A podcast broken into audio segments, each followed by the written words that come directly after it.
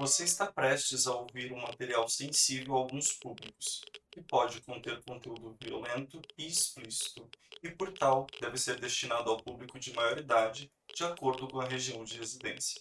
Sejam muito bem-vindos ao Leg Freaks. Aqui vocês encontrarão histórias reais de crimes, histórias macabras, assustadoras. Então senta, pega sua pipoca, que aí vem.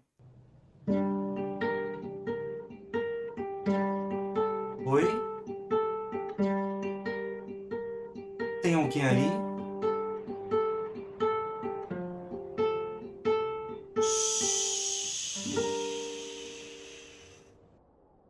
Leg Freaks. O Espelho. Um conto por João.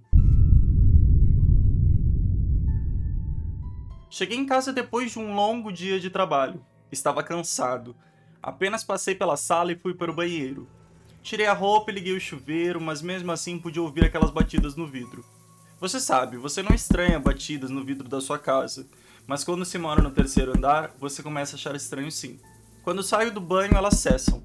Acordo e olho no relógio, são 3 e 14 da manhã, e aquelas mesmas batidas voltam a ecoar pelo apartamento. Não sei de onde elas vêm, então volto a dormir. Chego em casa às 23 horas da sexta-feira. Só quero ir para minha cama. O happy hour com os amigos foi ótimo. Saio do chuveiro e vou para a cama. Ligo a TV, dando uma certa claridade para o quarto todo. As batidas voltam. Cansado de tudo aquilo, dou um pulo da cama e saio em direção a todas as janelas do apartamento. Não acho nada. Volto para a cama, me deito e percebo que elas pararam. Então, elas voltam. Foi só nesse momento que percebi que as batidas vinham do lugar que eu não olhei o espelho.